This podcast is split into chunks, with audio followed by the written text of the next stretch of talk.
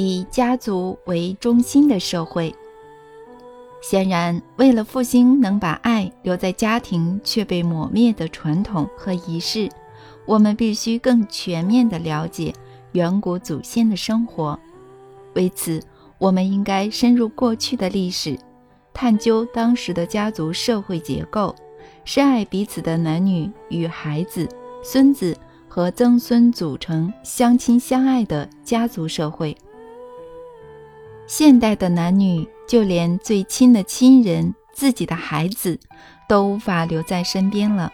小孩长大后，也想尽办法离开父母，住宿舍、租公寓。虽然要花很多钱，但为了离开家里，什么都愿意。而且不止孩子，很多夫妻甚至在孩子出生前或不久后就分开了。俄罗斯出现公爵以前，家族社会结构已经存在数千年。当时没有离婚，与后来我们社会的制度相比，家庭关系也比较稳定。只有真爱可以组成家族。比起现在，以前的孩子长大后要离开家里反而比较容易。我说的是出现公爵以前的罗斯。如果两个相爱的年轻人不满意他们与父母的关系，可以选择离开家里，在他们喜好的地方盖自己的家，先在森林找食物吃，之后开始耕田务农。但他们并没有离开，这代表家族的大家长理解他们，爱他们。我们必须研究这个时期。将当中有助于稳定成家的合理部分应用现代，但如果俄罗斯的历史全在讲基督时期，我们又如何知道这个时期的人民生活呢？之所以探索我们民族的历史，也是为了判断古代的仪式和文化是因为不合时宜而自己消失，还是有人刻意破坏数千年来的传统呢？如果是自己消失，就没有必要深入历史了，因为人类自己舍弃了不合时宜的古代文化，表示挪到现在也不会为人接受。如果古代传统是被人刻意破坏，就有必要探讨是谁，有何目的了。我们必须找回这些传统，交给社会大众评断。古代的仪式和文化或许藏有人类存在的秘密，如果不去揭开，我们会继续走向深渊，灭绝。因为家庭失和而受尽折磨。我们经常谈到大规模战争，但比起伊拉克战争或以色列事件的新闻，家人的冲突通常会使牵涉其中的每个人更难受。我回想自己知道的所有古罗斯史，发现在这个错综复杂的历史误解中，唯一贯穿其中的线索是征服者成吉思汗，也就是持续三百年的达坦蒙古智库时期。这乍听之下可能有点奇怪，为什么是成吉思汗呢？因为这个时期正好是基督时期开始后不久。当时我们祖先的传统尚未完全遭到破坏。不仅如此，成吉思汗是当时最杰出、最有趣且最有灵性智慧的人。不只是因为他和后代征服了大半地球，他们做到这一点的方法也很令人惊叹。我直接告诉各位，他们的军队只是次要的因素。很多历史文献指出。成吉思汗派了使者到世界各国，也到达中国和印度，为他们带回许多智者。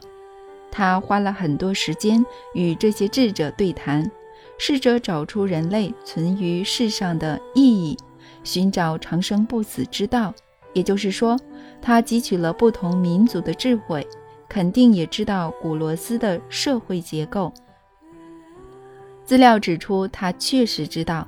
我相信，正是因为这些资讯，他的家族、儿子和曾孙们才能让各国所谓的贵族俯首称臣数百年。我说的不是国家或人民，而是掠夺这些国家人民的贵族。可能有些人会想，知道可以保存爱的古代家庭传统和仪式，与成功征服国家有何关联呢？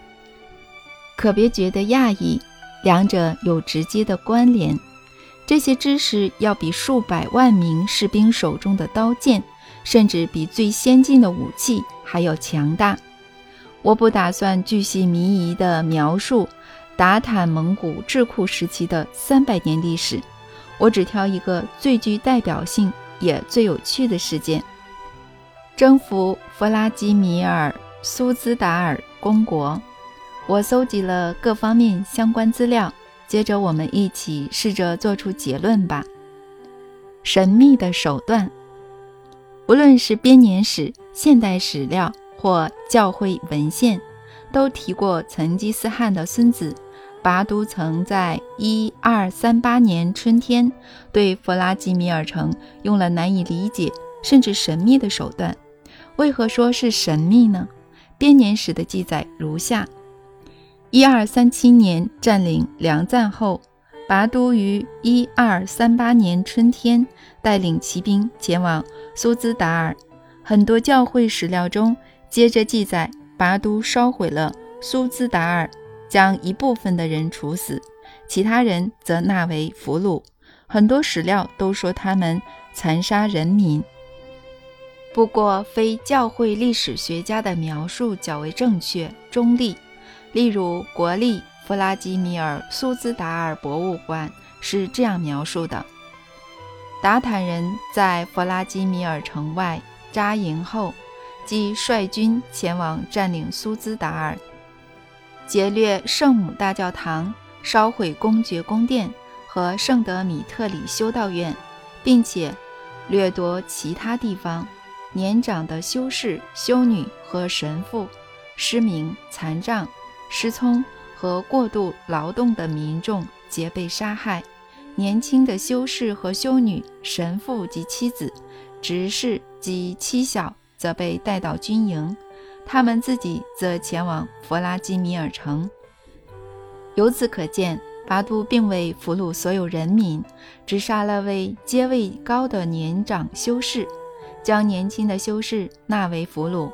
他没有烧毁整座城市。只烧了苏兹达尔的公爵宫殿、教堂和修道院。现在我们试着解开一个历史之上的谜题：为什么史料会写达坦人在弗拉基米尔城外扎营后，即率军前往占领苏兹达尔呢？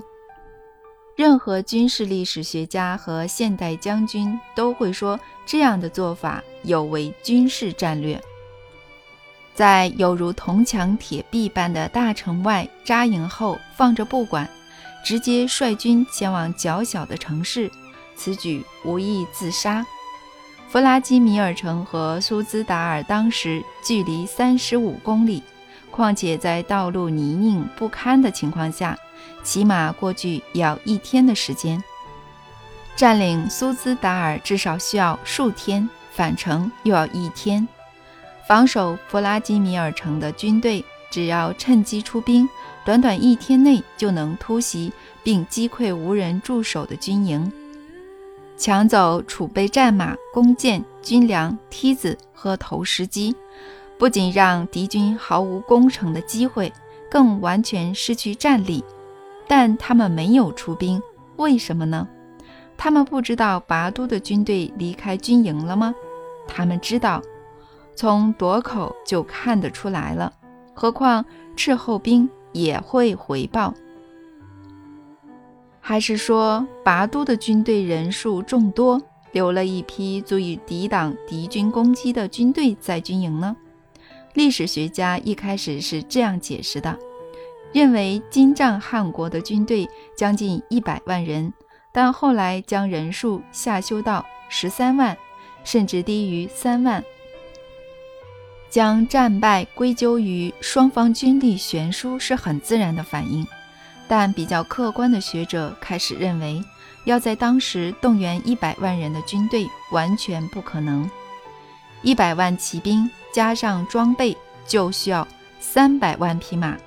这么多匹马聚在一起，就算是夏天也会饿死，因为附近的青草都会被踩死，冬天的粮草更会不足。因此，历史学家才将人数下修到十三万或三万。这真是一个羞辱人的数字。拔都只用了十三万兵力，就沉着地占领了一个又一个的俄罗斯公国，甚至拿下全国领土。但就算高估他们的兵力，凭借成吉思汗传给后代的知识，想让当时的俄罗斯公爵投降，五万兵力也绰绰有余了。只要知道俄罗斯民族和家庭的生活方式，并且根据这些资讯拟好策略，便已足矣。拔都在弗拉基米尔城外扎营后，并非将整个军队带去苏兹达尔，只带了人数不多的小队过去，所以弗拉基米尔人才未出兵突袭军营，破坏军事设备。你知道拔都的小队花了几天几夜占领俄罗斯当时的宗教重镇、传奇城市苏兹达尔吗？当时苏兹达尔周围还有十五座以上如同堡垒的修道院。什么时间也没花，他直接走进城里，烧毁了公爵的宫殿，而公爵早已和侍卫逃之夭夭了。他们杀了所有高阶神职人员。俘虏年轻的修士，蒙古人最后在西蒂河追到公爵和他的侍卫，将他们杀害。可能有人会问，怎么可能呢？勇敢的俄罗斯民族，他们不屈不挠且自由奔放的精神呢？我就直说了，俄罗斯民族和他们的精神没有问题。从逻辑上来看。拔都的小队从苏兹达尔回来时，人民甚至拍手欢迎他们。返回弗拉基米尔城外的军营，一路上都有人献上莫麦汁和佳酿啤酒。原因在于当时的人民把苏兹达尔当作自己的城市，认为那里的公爵都是叛徒，神职人员是外来的侵略者和蓄奴者。所以，无法容忍的人民不止一次起身反抗他们的压迫。国立弗拉基米尔苏兹达尔博物馆的文件写道：十三世纪末，苏兹达尔共有八座修道院，均由公爵和基督教的神职人员创立，在新领土的同化政策上扮演重要的角色，战时也能充当堡垒。十五世纪末至十六世纪初。教会拥有全国三分之一最好的土地，并且试图让大公听命于他们。十五世纪末起，国家多次尝试限缩修道院和教会拥有的土地，并将其世俗化，也就是彻底清算。土地问题在教会内部引起正反的两派：约瑟夫派和无庸产派。前者捍卫修道院财产。后者主张自我改革，反对修道院的贪婪。约瑟夫派的领袖是沃洛克拉姆斯克修道院院长约瑟夫神父，无庸产派的领袖则是基里尔别洛兹修道院的修士尼尔索尔斯基。苏兹达尔的修道院和神职人员都是大地主，自然坚决拥在约瑟夫派。然而，十六世纪的大公并未成功实行世俗化，教会拥有的土地资产虽然受限，但仍持续增加。真是卑鄙！俄罗斯三分之一的土地被君士坦丁堡的神职人员和他们的傀儡持有，修道院变成大奴隶主，负责耕田和养牛的不是修士，而是农奴。多位公爵都想尝试收复失去的国土，但这何等困难啊！农民的内心能感到充实吗？向来祖传的土地一夕之间变成修道院的，流传数千年的传统和仪式被贬为野蛮，他们换到了什么呢？同份历史记载：一六五三年，圣母庇护修道院农奴税金与罚则。每户课征二阿尔金币，鸡一只和出剪羊毛。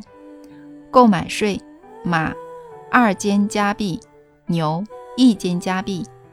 销售税：面包、马匹、牛脂、甘草，每卖一卢币，课征一阿尔金币。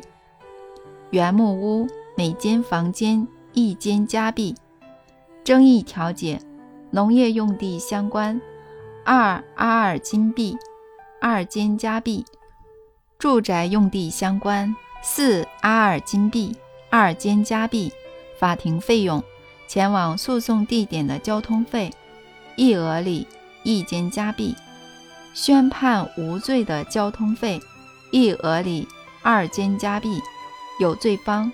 每卢币缴纳一阿尔金币，无罪方七阿尔金币二间加币，宣誓四阿尔金币二间加币。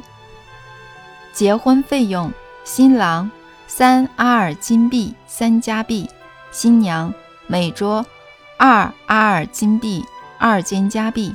新郎来自外区，二格里夫纳币。用于节庆、婚礼或丧礼的酿啤酒费用：一桶啤酒。罚则：未经许可私自蒸馏或贩售酒品，五卢币；鞭刑及逮捕。非休息日饮酒，八阿尔金币二间加币及鞭刑。史料另也记载最高神职人员的财产。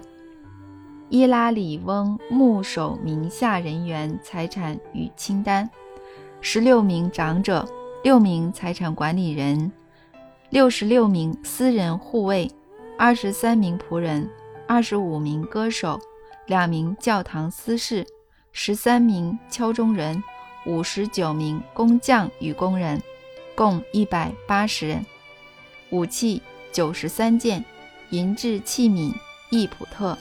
二十俄镑，白蜡器皿十六季普特以上，木首马厩共有一百一十二匹马，五辆马车，八辆雪橇和双轮马车，一百四十七本书。这是非常特别的史料，没有任何不精确的地方，公正地列出木首家的财产。不过这也引人遐想。牧首究竟有什么财产需要用到六名管理人呢？为什么一个人要二十三名仆人服侍呢？九十三件武器是用在教会仪式吗？请注意，这些并非修道院的财产，而是个人的。修道院另有自己的财产。这么多侍卫是要提防谁呢？人数都要比美国最初几任总统还多了。想当然尔，大批侍卫和修道院的高墙都是为了保护牧首，防止俄罗斯人民的侵略。苏兹达尔修道院的城墙没有军事战略用途，但为什么几乎所有史料都说修道院犹如堡垒的高墙和枪孔，是为了保卫人民呢？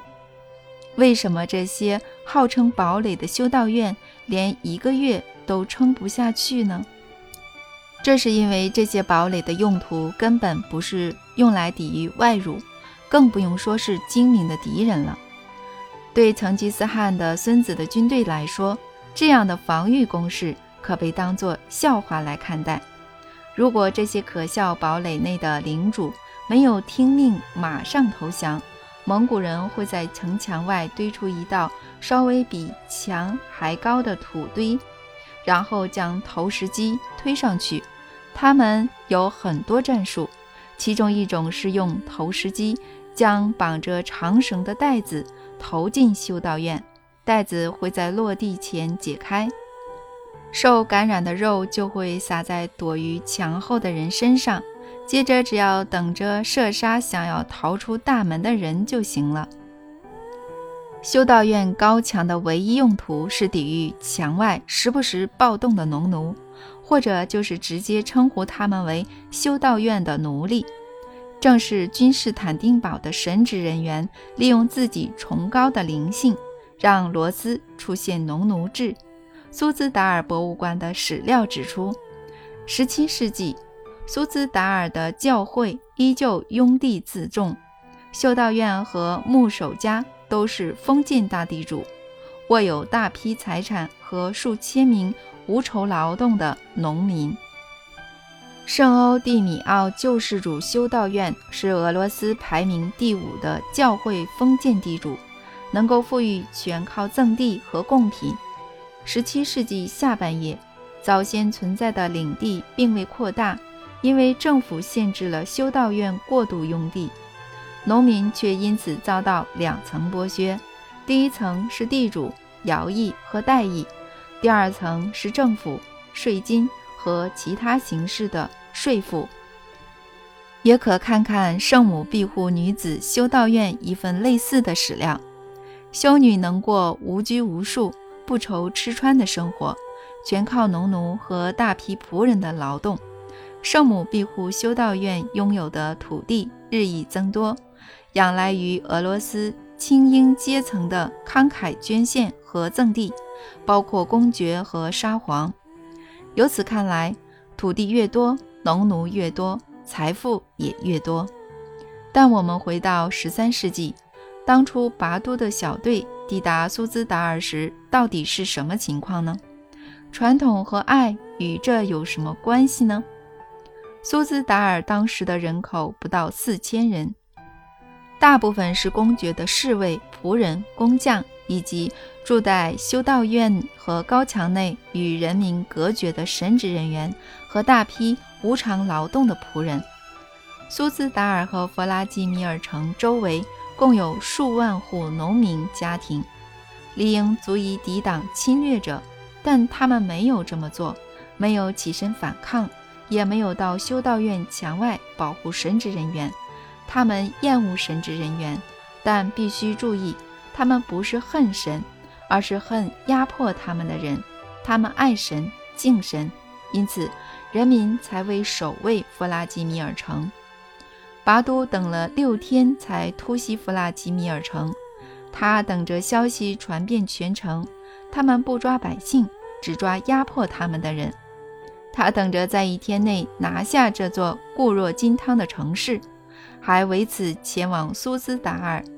这从军事的观点看来并不重要，不过这让当权者失去了人民的支持。金帐汗国人后来做了什么呢？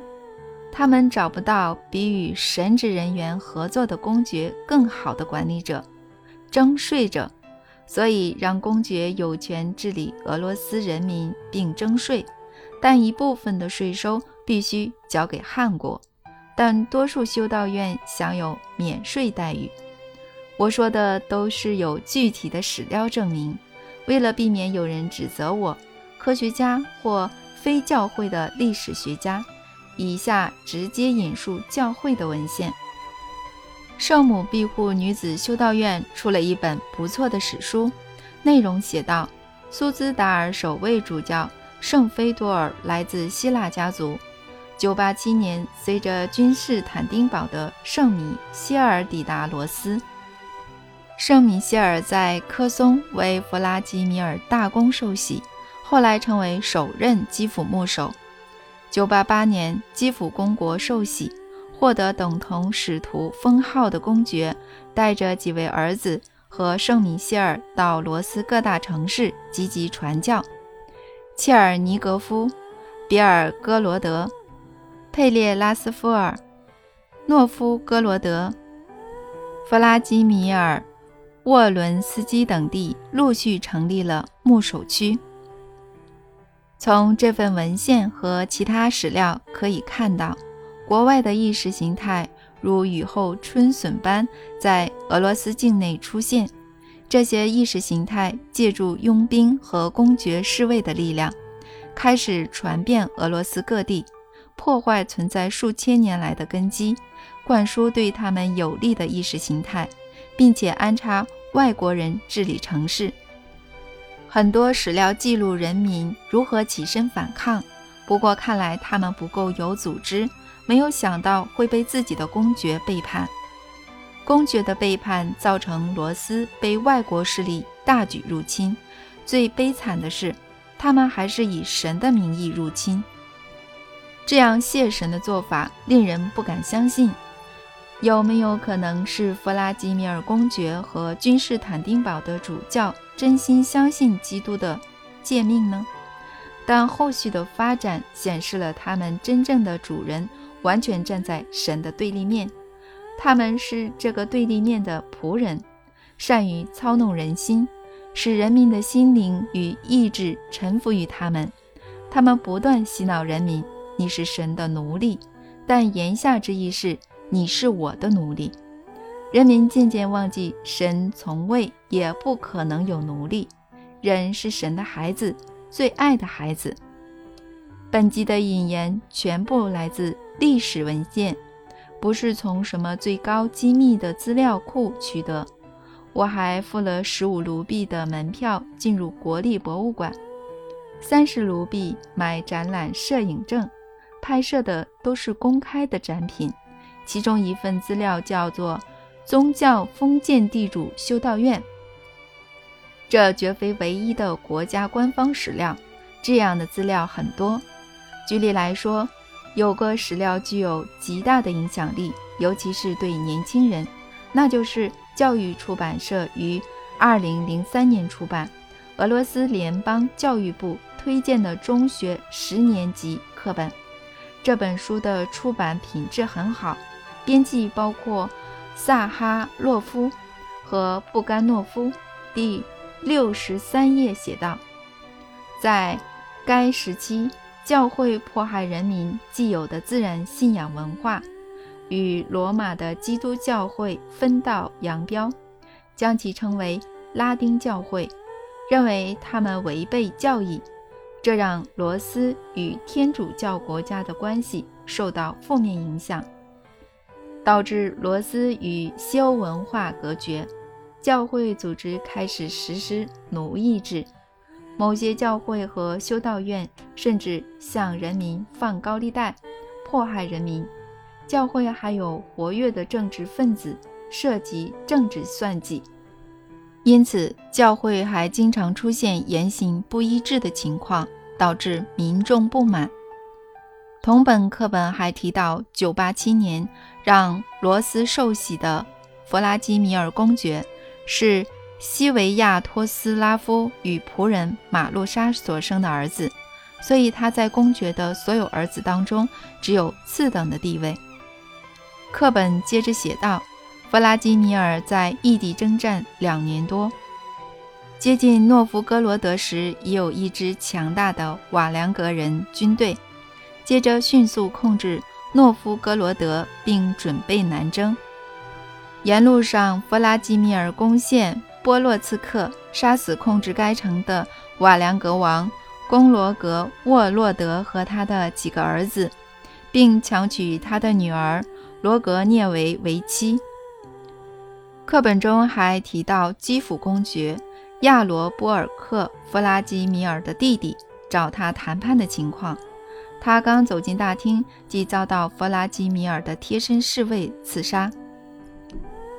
课本另也描述受洗即将议成人民税金交给教会的圣礼义务。值得注意的是，当时教会隶属于君士坦丁堡主教区，罗斯并无自己的主教区，所以俄罗斯人民的税金有一成是交给了君士坦丁堡。不正是因为有这些史实，我们才能回答以下这个问题吗？彼得一世关闭全国三分之一的修道院，为了制作炮弹而将教堂的钟熔毁时，叶卡捷琳娜二世将修道院士土地世俗化征收，导致原本富裕的修士被迫乞讨，活在沙皇的施舍下时，为什么没有人民起身捍卫教会呢？又或者是布尔什维克党杀害神职人员、轰炸教堂时，为什么部分的人民也加入掠夺教会财产的行列呢？以上对于教会的描述都有具体的史实和史料依据。我希望能在教会各阶层中唤醒那些思路清晰的成员和聪明的长者，我相信一定有。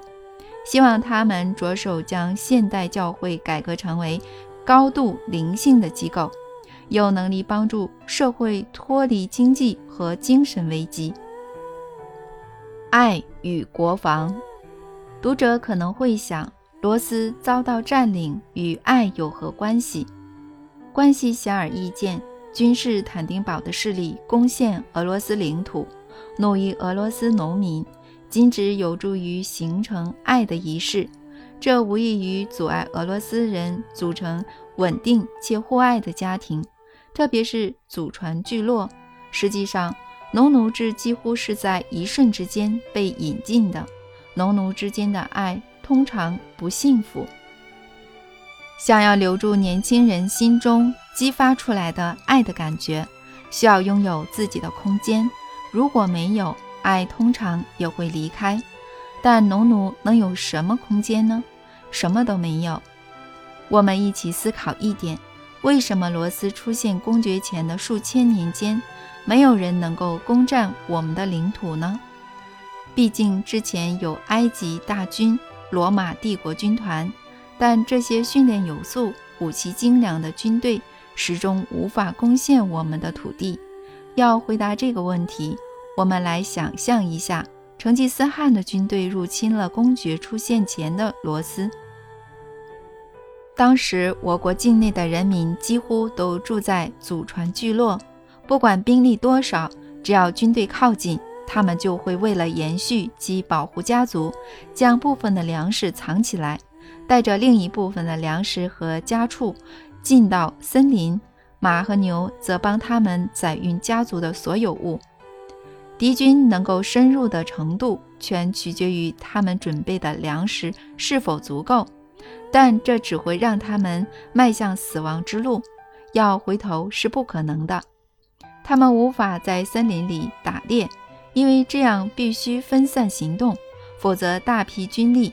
肯定会吓跑猎物，但他们分批深入森林后，一下会掉入陷阱而死。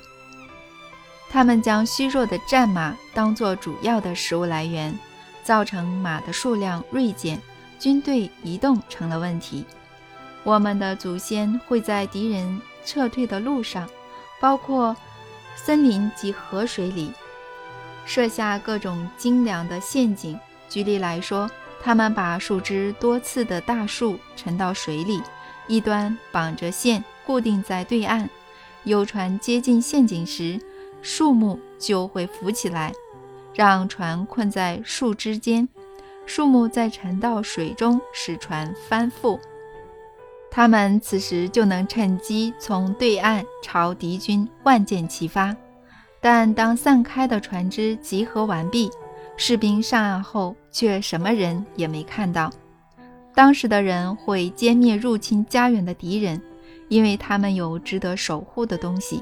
他们的家乡不是什么抽象、没有祖传土地的漂亮词汇，他们都有祖传的土地，一个祖先住过，现在他们与家人和子子孙孙生活的土地。他们的家庭有爱，他们保护自己深爱的母亲。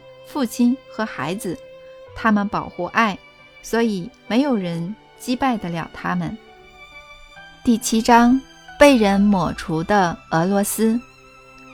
我和阿纳斯塔夏的祖父静静坐在车上，等到远方出现苏兹达尔的建筑物时，我才开口说：“您看，那是苏兹达尔，历史将近一千年的城市。”以前是弗拉基米尔苏兹达尔公国的一部分，事实上也是当时的宗教重镇。为什么你要去那里，弗拉迪米尔？呃，我想在参观博物馆，看看古代的建筑，了解过去一千年的生活样貌。进城之前就能试着了解了，城市附近的一切都很值得仔细观察。呃，这附近都是农田和零星的聚落，没有什么资讯能帮助我了解。弗拉迪米尔，先停车吧，我们不该边开车边聊天。啊，不用怕，我开车技术不错。我不是怕，我知道。那我最好不说话了。我停在路边，后来才明白，我确实不可能边开车边聊天，因为就像阿纳斯塔夏一样，他祖父讲话时偶尔会有特别的语调，使听的人看得到可见的景象，仿佛半空中出现全像投影那样。这种说话方式可以让人看到过去或未来的景象。阿纳斯塔夏上次向我展示另一颗星球上的生命时就是这样。很难判断这种现象背后的原理是什么，可能是催眠，可能是祭司层级拥有的神秘能力，也可能是古代所有地球人都有的能力。优秀的演员在台上也能利用语调和自身经历。在观众面前创造各种景象和画面，他们创造的虽然不如阿纳斯塔夏那般生动清晰，但这些演员透过演技证明了人类具备这样的能力。看来古代人不需要电视，什么与电视有关的人员、技术，甚至卫星都不需要。看来现代人失去了这种神赐的天生能力。用远远不如它完美的笨重人造物品取代，还沾沾自喜地将此称为重要发明。但最可悲的是，现代人开始丧失逻辑思考的能力。这不仅是可悲的事实，可能还是最可怕的传染病，将现代人变成一群发疯的锯齿动物，吞食彼此并破坏周遭的生态，自我毁灭的锯齿动物。阿纳斯塔夏祖父在农田告诉我的事情值得深思。我做了以下结论：地球人失去逻辑思考的能力后，再也无法看见及理解自己究竟深陷何种艰难的处境。你们自己判断吧。我将吉普车停在路边，灰发的老人家下车走进农田，我跟在后面。他忽然停下脚步，深深一鞠躬。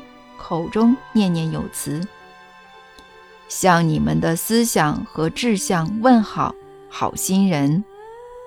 他非常真诚地说完这句话，听起来仿佛真的有人站在他的面前。后来发生了一件我至今仍不知如何命名的现象：起初空气出现一些骚动，地上冒出几乎看不见的雾气，看起来正在聚集。不久后，竟变成了轮廓明显的人形，人形越来越清晰。接着，我们面前出现了一位体格强壮的老翁，他棕色的头发上绑着头带，表情镇定，眼神却略带悲伤。在他后方的远处，可以看到数座花园、树丛和美丽的木屋。刚才空旷的农田，现在仿佛住了很多家庭。站在我们面前的男人以听不见的声音对西伯利亚老翁说了些什么。周围的景象持续了数分钟，接着慢慢消失，仿佛被某种隐形的人抹除似的。真正的罗斯被抹除了，不是什么想象出来的罗斯。眼前的景象完全消失时，阿纳斯塔夏的祖父转身望向苏兹达尔，他静静地看着城市许久，后来转身问我：“弗拉迪米尔，你认为远方那座城市最初的用途是什么呢？”“嗯，这有什么好想的呢？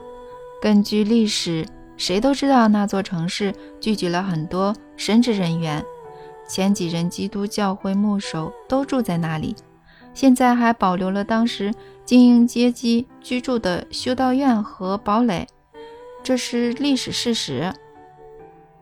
的确是历史事实，但俄罗斯所有的古代城市都有两个历史，其中最原始的历史比较重要。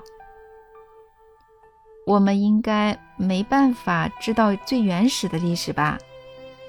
可以，弗拉迪米尔，你现在要用逻辑判断历史，甚至还能亲眼见证。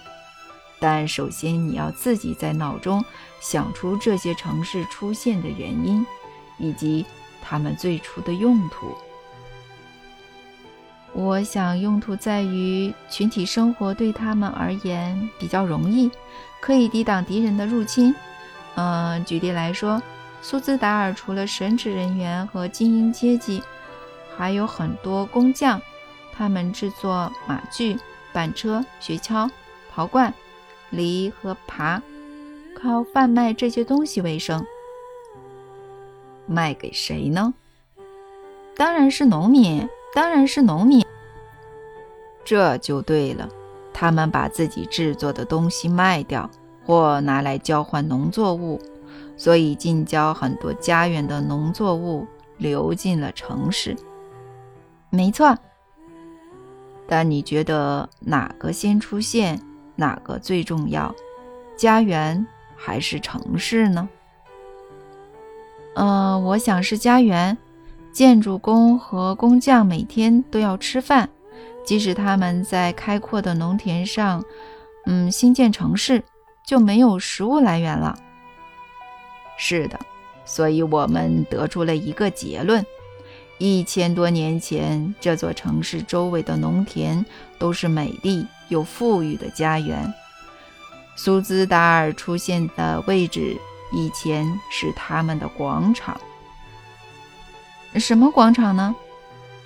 大家会在特定的日子从四面八方来到广场的市集，他们在此处交换商品，取得必需品及交流经验。他们举办盛大的庆典，其中还有帮助大家找到伴侣的游戏。家族的长老还会在此召开市民大会。通过不成文的生活规范，他们可以谴责犯错的人，但这种情况相当少见。他们的谴责比任何体罚还要可怕。这整个地带由谁管理呢？差事，我找不到其他适合的词了。差事为广场的管理员，但其实不负责管理。只是代为执行长老的决定。举例来说，如果长老决定装马栓、铺新路或盖大壳仓，会从每座家园选人执行他们的决定。差使有时必须去找与他类似的故宫。差使也负责维持广场的整洁，像是在市集结束、人潮散去后，他们要把马栓弄正。清扫所有马粪，这些工作由差使和助手负责。如果他们做事不认真，长老可以解雇他们，他们就得到别的广场找工作，或者留下来降为差使的助手。当时长老很难找到人愿意担任差使，因为几乎所有的人都想留在自己的家园。所以，广场差使有时是从国外雇来的。罗斯出现公国前，费陀罗斯制度持续了数千年。这种制度优于现行的所有政府制度，且当时扩及地球上的所有大洲。当地球陷入腐败，埃及和罗马出现了奴隶制，只有罗斯的费陀罗斯。维持了五千五百年。呃，费托罗斯制度究竟怎么腐败的呀？你比较想知道罗马、古埃及还是罗斯呢？不过这些地方的情况大同小异。呃，如果大同小异，那还是讲罗斯吧。我已经知道罗斯遭到外力入侵，伟大文明的传统和文化。在这个过程中遭到消灭，确实有外力入侵，但那不是唯一的因素。费陀罗斯制度先在其他国家变质，当时没有外力入侵，没有军队，没有战争，因为根本没有理由打仗。所有土地全由美丽的家园组成，人民拥有最高的文化和观念，人人都知道。强摘或偷拿其他果园的果实，不只是不当的行为，对自己也没有好处，而且危险。只有自愿、真心给予的果实，对人才有好处。靠欺骗或蛮力拿走别人家园的动物，也是不好的行为。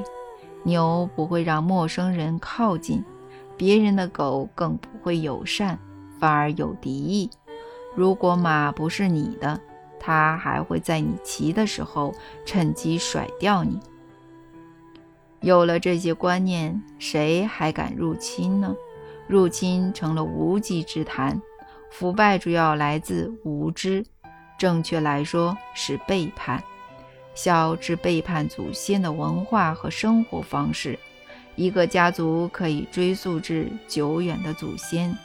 这样的连接将我们引导到神那边。所以，背叛祖先的人生意义等同于杀死自己体内的神。没错，罗斯的人民确实被祭司完善的手段欺骗，而且这些手段至今。仍然持续发挥作用。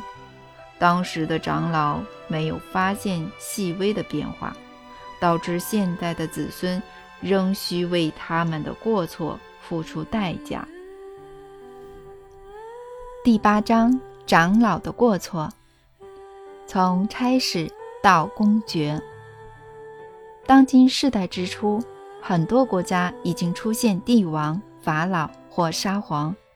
大国交由一人统治的形态违反自然，从未也不可能为地球上的任何民族带来良好幸福的生活。这种形态只是有利于祭司，让他们透过统治者操控各国。毕竟要一下与整个民族谈判很困难，与艺人协商则简单多了。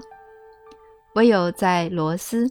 他们一直无法推行寡头政治。俄罗斯的所有人民都是由家族长老成立的大会领导。这些大会不可能被收买或受威胁而做出伤害人民的决定。毕竟，谁会去做伤害孩子的决定呢？祭司的助手曾多次尝试让一个人统治人民。在各地使出各种狡诈的手段，极力建立由公爵统治人民的政权。就以这里发生的情形为例：某天，有位来自远方的外来者来到现在苏兹达尔所在的费陀罗斯广场，如同对待其他智者、流浪艺术家和工匠一样，当地民众也供应他吃住。外来者住了两个星期，却什么有用的事都没做。于是管理广场的差使问他：“外来者，你能为广场做什么有用的事吗？”外来者回答他：“没有，不过我能帮你很大的忙。我听说长老对你不满意，半年或一年后就会把你赶走。”如果你听我的建议，那些长老肯定会爬过来跪在你的面前，到时你就能从任何家园挑选少女娶妻。现在他们没有任何人想与你生活，不过我可以帮你的忙，让你以后可以全权做主，不需要再执行家族长老的决定。负责管理及清扫广场的差使答应继续听下去。祭司派来的外来者。接着提议，啊，当周围的居民来广场市集，并待到隔天的那个晚上，你用刀割伤自己的脸，然后带着信任的助手骑马离开广场。隔天傍晚前再骑着累坏的马回来。我晚上会和我的助手，他们已经到了此地，假冒成工匠和艺术家了，把绑在马上的马牵走。你到隔天傍晚再把这些马带回来。假装是从坏人手中抢回来的。这时，你再以长老自己的安全为由，要求他们组成武装卫队。他们看到你受伤的样子，肯定会答应的。你要让我的伙伴加入卫队，他们全部任你使唤。差使答应了这个坏事，全部照着外来者的指示行动。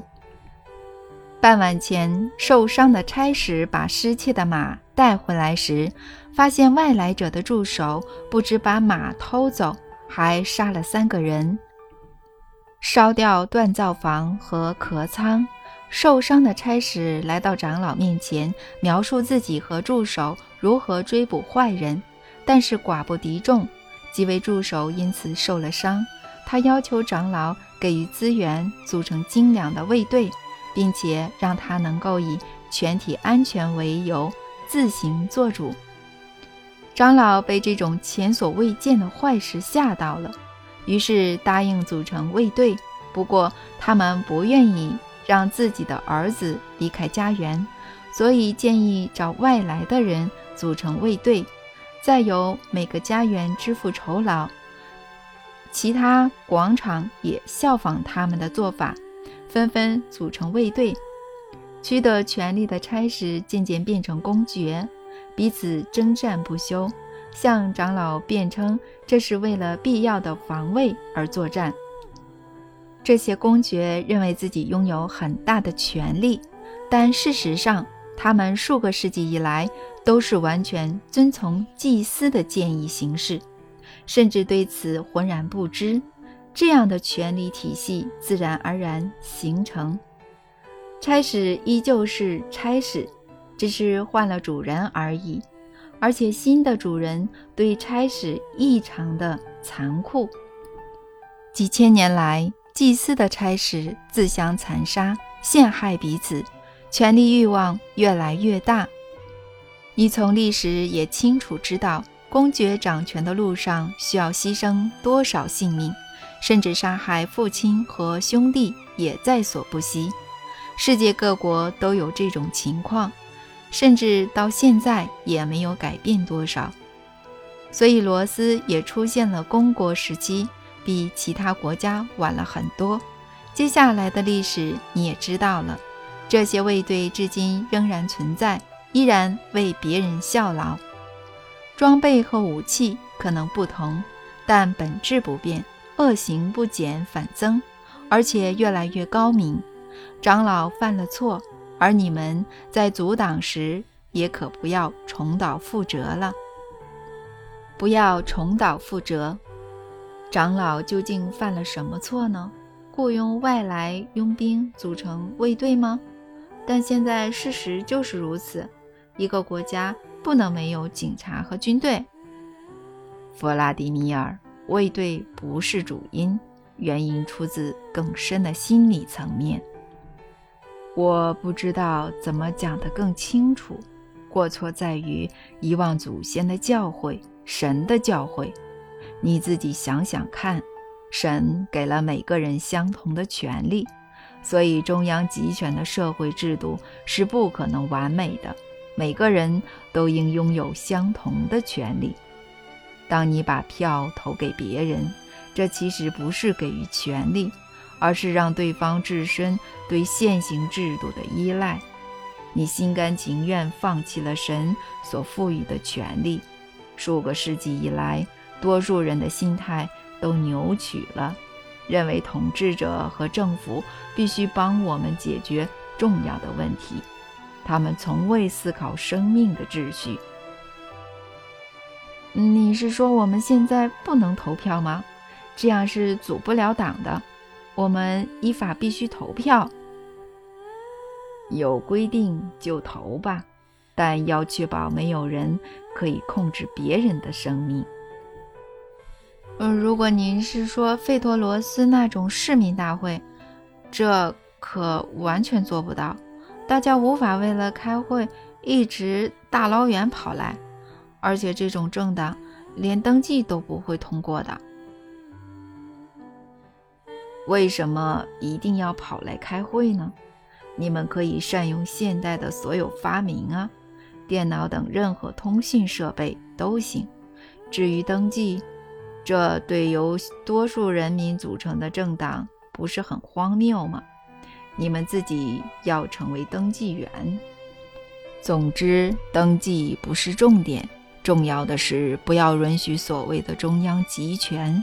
就算你们的法律规定如此，也一定要谨慎选择中央代表，不能让他们控制金钱。反正财产不能集中一处。嗯，但政党依法必须投票选出中央委员会。那就把所有党员选进去，或每十人选一人。这要好好想一想。您当初说政党最大的任务是帮家庭找回爱时，我很生气，以为您在取笑我，想让我变成众人的笑柄。我知道，但是现在这个问题我想了很久，得出了一个结论：事实上，这不该只是其中一条宗旨而已，而是政党最大的目标。想要找到另一半。必须建立特定的条件，安排特殊的活动。我们也必须公开古罗斯的仪式。解决这些问题不仅需要科学，还涉及了文化与意识形态的，嗯，宣传。必须在国家层级上解决。任何国家的文明程度应从国内有多少幸福、彼此相爱的家庭决定。恭喜！恭喜什么呢？恭喜你明白这一点。现在恭喜还太早了，我不知道要怎么拟这个宗旨，才不会让党章我和未来的政党沦为笑柄。那就让他们笑吧。那怎么行呢？如果被人嘲笑，有这种党章的政党肯定只会有我一个人，最后变成党章可笑。有，嗯，登记失败的政党，而且只有一个人，平凡无奇的党员支持。怎么会只有一个呢？两个呀，我也会支持。我们可以筹钱，把自己当做执行秘书。你是认真的吗？难道你也要入党？不是，我没有要入党。就像你说的，我在你们的法律下没有公民身份。我会在泰加林这边全心全意支持家乡党。万一真的只有我们两个人，你也要记得，所有伟大的事迹都是从一个人开始的，不是一群人。几年后，社会就不会再笑你，反而笑他们自己。而且是幸福的笑。嗯，好吧，我试试看。我再想想怎么写，也会请我的读者思考。如果我是你，弗拉迪米尔，我会请阿纳斯塔夏跟我多说说结婚仪式。毕竟，费陀罗斯人的结婚仪式是从出生开始的。结婚仪式怎么可能从人一出生开始呢？费陀罗斯人认为，出生不是指肉体的出现，而是爱的萌芽。现在世界上或许没有人能像阿纳斯塔夏一样解释这点。你去请他重现一个费陀罗斯家庭的生活样貌吧。我就不说我是在哪里。怎么跟阿纳斯塔夏见面了？而是直接转述他如何说明某个费托罗斯家庭对爱的态度。如果你能明白及感受到他们爱的文化背后的意义，就会知道费托罗斯仪式有多大的智慧和宇宙观。